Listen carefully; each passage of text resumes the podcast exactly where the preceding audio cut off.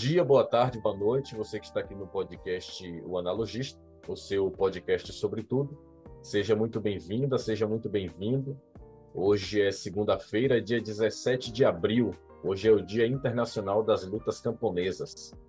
Nesse 17 de abril do ano de 1080, o rei da Dinamarca, Haroldo III, morria e era sucedido por Canuto IV, este que viria a ser o primeiro dinamarquês a ser canonizado.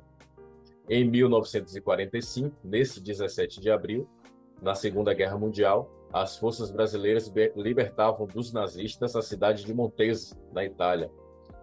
Em 1964, era lançado o Ford Mustang. E em 17 de abril de 2016, a Câmara dos Deputados do Brasil aprovava o relatório que pediu o afastamento da presidenta, da então presidenta Dilma Rousseff. Nasceram nesse 17 de abril o inesquecível humorista brasileiro Batoré, o ator e apresentador de TV Márcio Garcia e a atriz americana Jennifer Garner. E morreram nesse 17 de abril o Papa Bento III e a ex-primeira-dama dos Estados Unidos, Barbara Bush. Estamos aqui hoje com a presença mais do que ilustre, podemos dizer assim, do Padre Marcos. Padre Marcos, que é aí um dos itinerantes do movimento Dom Pedro II, é, no podcast Brasil Real, do qual eu fiz lá um episódio com, com o pessoal, foi muito bom bate-papo.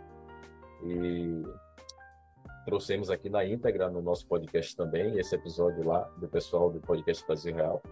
Um abraço ao pessoal do, do movimento Dom Pedro II e das boas-vindas aqui ao Padre Marcos. Seja muito bem-vindo, Padre. Obrigado por aceitar o nosso convite. Diga aí, Padre Marcos. Ah, é paróquia, não é? Diga aí qual a sua paróquia. Diga, dê, as informa... dê, dê, é. dê-nos as suas informações, Padre Marcos. então, é, agradeço o convite de por estar aqui no Analogista. Já voltando para conversar com você, John, também estendo a saudação a todos os ouvintes do podcast. Então, sim, é paróquia, né? Eu sou vigário paroquial, ou seja, ajudo um pároco, trabalho junto com um pároco, numa paróquia aqui do Rio de Janeiro, para São Carisma de Jesus, no bairro de Santíssimo, bairro um pouco afastado do centro. E aí já estou aqui há três anos é, exercendo esse trabalho nessa comunidade. Ótimo, ótimo. É, e o Padre Marcos está aqui com a gente hoje para a gente falar de um tema aí que, para nós, como cristãos, né, Padre Marcos, é, tem sido bastante incômodo, que são os desafios da evangelização Sim. nesses últimos tempos. É, estávamos, estávamos aqui no último episódio batendo um papo com o professor Tosta, a gente falava sobre o ser humano hoje em dia, como o ser humano tem sido imediatista, como a tecnologia tem influenciado muito na vida das pessoas, e isso não deixa de afetar esse meio cristão, principalmente é, neste tema que é muito relevante para as igrejas, independente seja igreja evangélica, igreja católica. A gente não está aqui para distinguir isso. A gente está aqui para falar sobre uma ordenança de Cristo, que foi o ID, ID pregar. E a vida hoje tem sido bastante é, difícil para esse, esse, esse mandamento, não é, Padre Marcos?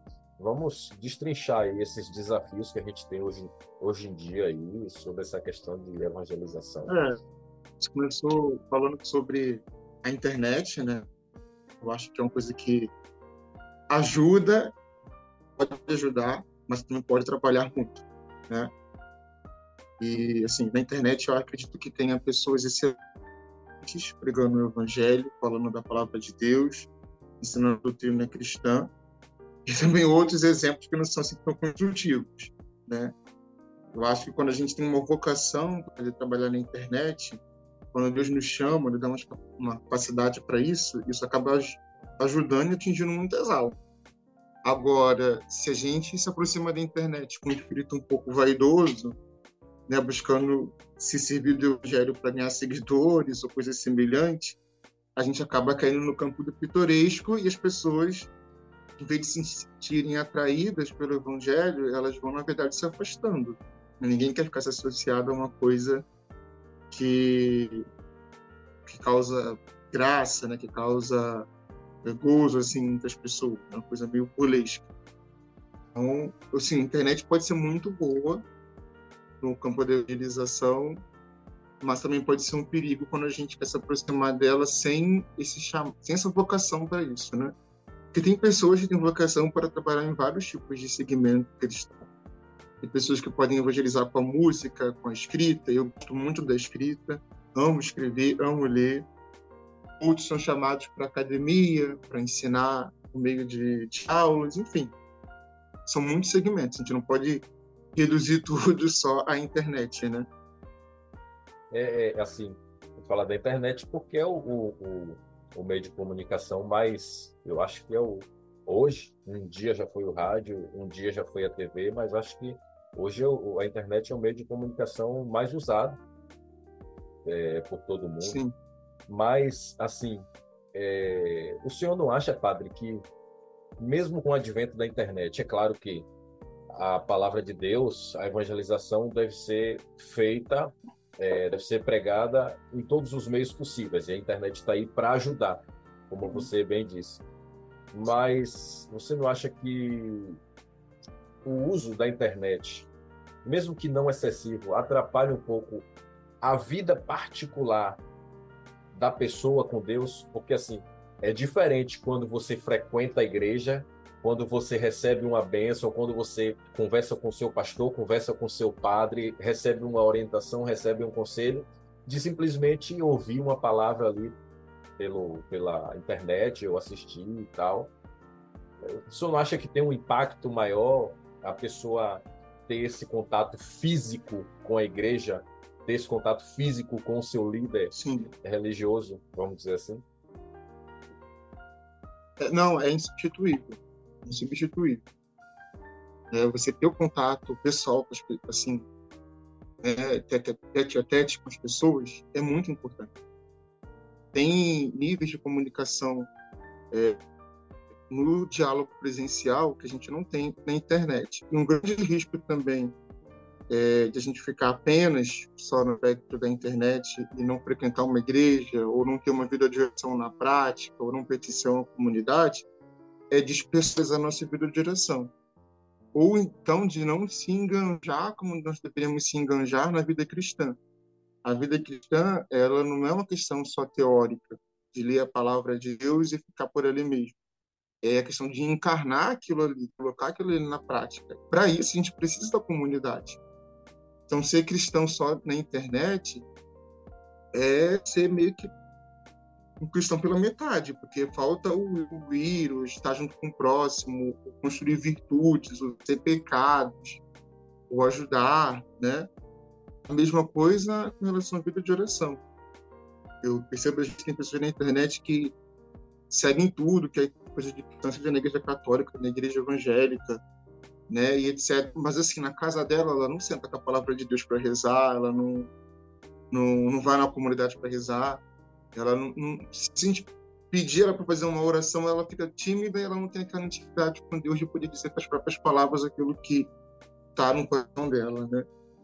Então, ficar nesse campo da internet é uma dificuldade, ao meu ver, e ter um contato com a religião ao meio de ensinar bastante o cristianismo. Né? De ter uma comunidade, de ter uma conversa com o seu pastor, com o seu sacerdote da sua paróquia, enfim. Né? É claro que a gente ficar só em casa e ser cristão da internet, pela internet apenas, é mais fácil, é mais cômodo. Né? Mas não é aquilo que o Senhor nos pediu. Se a gente for ler o evangelho dele, comodismo e evangelho não são coisas que andam muito juntas, né?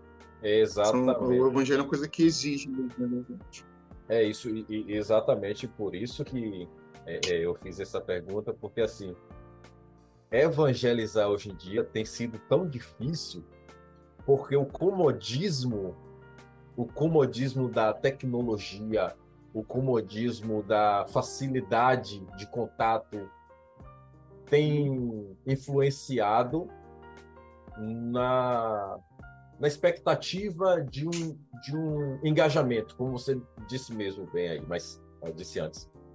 Tem, tem dificultado o engajamento das pessoas com, com, a, a, com a sua comunidade, com a sua igreja. E aí, é, é, a questão que eu levanto é com, o que é que se faz? Como é que a gente consegue mexer com essas pessoas que têm essa facilidade, que encontra ali naquela, na internet, ou no rádio, ou na TV, essa. É, como é que eu posso dizer? Encontra ali o, o, o que precisa, o que acha que precisa Sim. da sua vida espiritual ali e acaba deixando passar o que realmente é, é, é, necessário, que é ter esse contato. Como você mesmo disse, o Evangelho de Cristo não tem nada a ver com comodismo. A gente bem sabe disso. Como é que a gente consegue é, chegar nessas pessoas, alcançar essas pessoas? O que fazer nessa, nesse âmbito, nesse, no, no mundo que a gente vê hoje? É, para começo, a gente tem que ter maturidade ao evangelizar as pessoas é, e não ficar achando que uma coisa super eficaz, uma coisa matemática, como se fosse um curso. Cada ser humano é um universo muito complexo. Então, ele tem suas próprias regras e seu próprio tempo. E a gente entender a regra e porque também aspectos que atingem a todos, é importante.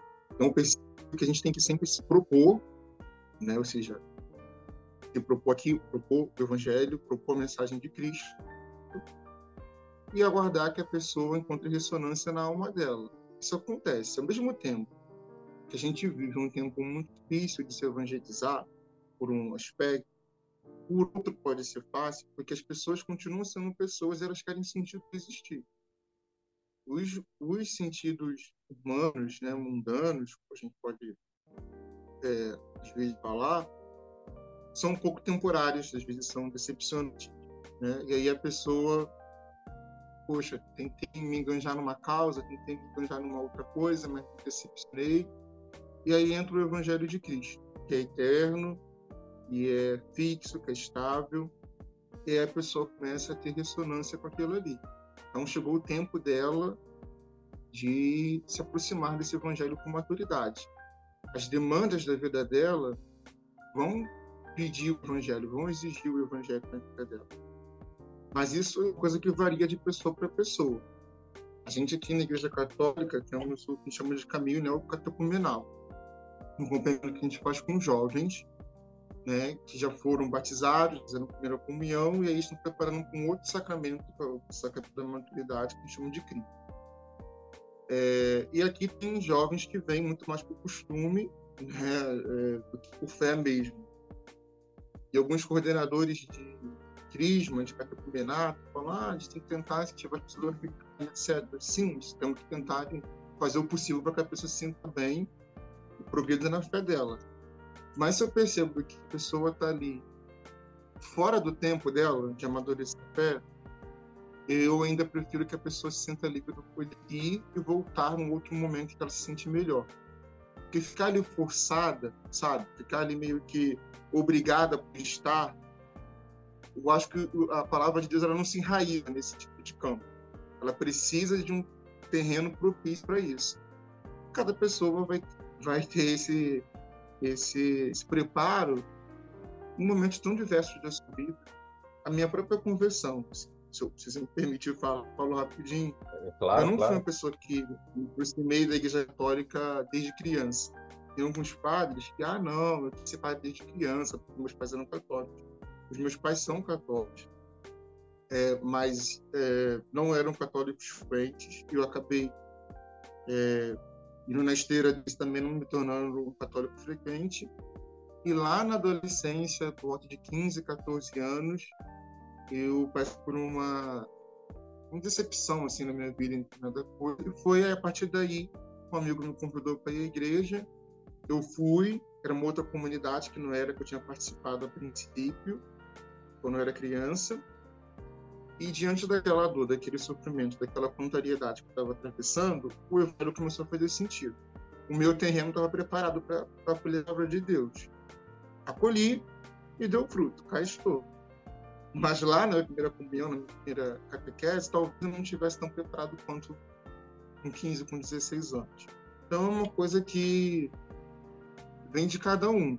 Né? A gente tem essa facilidade, entre aspas, é que as pessoas ainda buscam sentido de existir, de viver.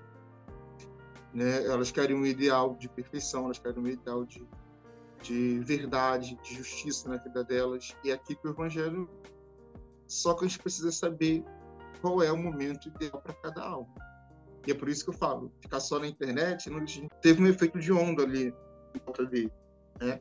As pessoas que ele atingia evangelizavam outras, que evangelizavam outras, evangelizavam outras. Hoje em dia, a gente tem uma mania muito de coisas é, megalomaníacas, gigantescas, né, de eventos de massa. E eu acho que isso não é uma boa linha para quem quer evangelizar bem.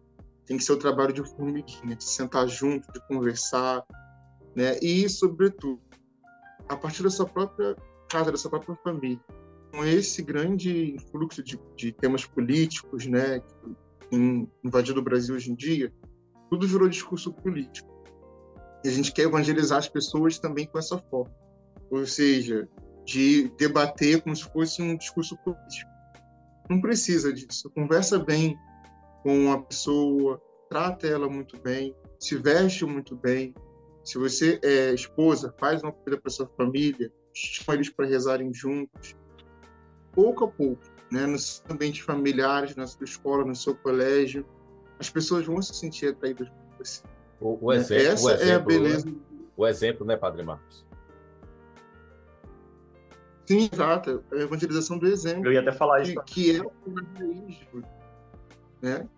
Porque o, o que seria da mensagem de, de Nosso Senhor Jesus Cristo se o exemplo dele não coadunasse com aquilo que ele estava pregando, né? E qual, é, qual foi a, a linha de evangelização de Jesus? Ir na casa das pessoas, conversar com elas, jantar com elas, tanto que foi criticado porque estava indo na casa de pecador, na casa de não sei quem, né? Entendeu? É, é, o Jesus agiu um processo de evangelização para atingir as pessoas, mas o início da pregação dele não foi nada extraordinário. Ele simplesmente estava com as pessoas, conversava com elas, ensinava elas numa linguagem acessível àquelas pessoas, linguagem rural, linguagem de peste, a linguagem do dia a dia, né? É, mulher que varre a casa para achar moeda, né? É, a semente que é jogada em tal e tal terreno, é, seres pescadores na linguagem de pesca, e assim que o evangelho foi pregado, assim que ele foi anunciado, foi assim que ele cresceu. A gente precisa também seguir um pouco essa mesma linha de Nosso Senhor Jesus Cristo da hora de evangelização, de se fazer próximo, estar próximo às pessoas. Isso sim dá firmeza, é, consolida elas, na verdade. É óbvio que a gente tem um trabalho na internet, tem um trabalho de expansão, de formação é importante. Mas, olha, gente, não substitui estar com as pessoas. Isso aí não pode ser trocado. Né? Isso, é, isso é verdade. Respondi a pergunta? Ah, sim, sim, com certeza. E para a gente finalizando aqui nosso episódio, é, o padre falou sobre a questão de como Jesus pregava. Eu acho que é o, o que falta um pouco na, nos religiosos de hoje em dia, que é o que sobrava na, dos religiosos no tempo de Jesus. Na verdade, tá so, sobrava naquela época e sobra hoje, que é, que é a, a soberba. O que falta, na verdade, é a humildade que Jesus teve para pregar a sua palavra. É, veja, você encontra aí inúmeras pessoas que, porque tem ali um, um, certo status ou qualquer coisa assim, já se acha que é melhor do que as pessoas que estão o, o, o ouvindo. E Jesus não era assim. Jesus se sentava, como o padre Marcos bem falou, sentava ali com pecadores, com publicanos, se sentava com as pessoas, pedia barco emprestado para subir ao barco para poder pregar a multidão, para que a multidão pudesse ouvir. eu acho que a, como o padre falou mais cedo, o amor, o amor primário tem faltado, mas também a humildade, a mesma, o mesmo amor de Cristo e a mesma humildade que Cristo na evangelização hoje em dia. A própria Bíblia diz, volto a citar a Bíblia, é inevitável, não é por força e nem por violência. Às vezes não é nem força física, nem violência física. Às vezes está sendo por violência psicológica. é por força psicológica. As pessoas não estão sendo transformadas, estão sendo convencidas. Que é diferente você ter uma transformação dentro de si e você ser convencido de uma coisa. Quando você é convencido, você foi vencido por aquele argumento, mesmo que você não queira. Mas quando você é transformado, você se entregou. E essa entrega é, é esse tipo de pregação que falta hoje. É esse evangelho que falta ser pregado hoje. E é esse evangelho que tem sido difícil de se entregar hoje. Aí eu volto ao início da nossa conversa. Pela facilidade, pelo evangelho falso que tem sido pregado, quando se pega o evangelho verdadeiro, o evangelho prático, tem sido difícil a aceitação. Mas não podemos desistir, não é, Padre Marcos? Independente se é não. aqui no Evangelho, se é no catolicismo, o importante, é, volto a falar disso, falei isso lá no episódio com vocês, lá no, no, no podcast do Brasil Real, o importante é trazer as pessoas para Deus. Porque quanto mais perto de Deus, menos horrores, menos maldade essa pessoa vai ser capaz de fazer. É, aqui eu já passo para as considerações finais do Padre Marcos, agradecendo desde já, a, a, mais uma vez, né, por ter aceitado o nosso convite, a sua presença aqui. Mande um abraço para o Christopher, um abraço pessoal lá do, do, do movimento Dom Pedro, tá bem? Diga a ele que mandamos aqui um, um abraço apertado do analogista para ele. E muito obrigado mais uma vez por estar aqui com a gente. Ah, eu agradeço o convite, estar com vocês, uma conversa muito boa, necessária, é, né, até para esclarecer também um pouco nossos ouvintes sobre todo esse trabalho de evangelização que a gente tem realizado, né, eu acredito que vai ser uma coisa que acrescentará a vida das pessoas também, independente se professa o catolicismo, se professa é, nas igrejas evangélicas, né? E está aí disponível, né, para acolher vocês também mais outras vezes lá no movimento Dom Pedro II, para outros temas, né? Convido os ouvintes também a conhecer o movimento Dom Pedro II, um movimento de restauração da monarquia. A gente também está dando nossos primeiros passos, inclusive o nosso movimento e o podcast também nasceu quase junto com a Ana né? Quase na mesma data ali de novembro do ano passado, né? Isso, Isso. mesmo. Então, é, a gente tem uma, uma, fraternidade entre esses dois movimentos também. Então, os ouvintes quiserem conhecer o nosso trabalho lá, a gente vai ficar bem contente de tê-los também no movimento do Pedro II. Pronto, o pessoal já teve a oportunidade de acompanhar é, o Christopher aqui com a gente, falando sobre monarquia, falou sobre o projeto de vocês. Já teve a oportunidade de me acompanhar no podcast de vocês como eu já disse, reprisamos aqui no nosso podcast, mas nunca é demais. Vamos deixar aí a, os contatos, as páginas Isso. do podcast do Movimento Dom Pedro. Então, pessoal, mais uma vez, quem não conheceu ainda, conhecer, e quem já conhece, poder conferir de novo e continuar acompanhando. Eu quero aproveitar, Celso, e, e, e já te agradecer aqui por chegar atrasado, mas chegar, né? É melhor do que não chegar, né? É. Eu quero aproveitar, porque hoje, ontem, foi dia 16, foi é, aniversário do meu casamento. Mandar um, um beijo aqui para minha esposa, está aqui sentadinha aqui atrás de mim. um beijo para minha. Parabéns, um abraço para nossa amiga Nilda. Parabéns. Abençoe. Obrigado, obrigado. Fizemos aniversário de casamento ontem e é só felicidade, né? ah, Celso, obrigado, meu Com amigo. Com certeza. Mais uma vez. E vamos, seguimos firme aqui. E o Padre Marcos, já estendemos também nosso convite para ti, para outras oportunidades, falarmos de outras, outros temas. Ah, é sempre muito bom debater. Vamos falar, tem muita coisa para falar tem. ainda, né? Com certeza. E Celso, meu amigo, valeu mais uma vez.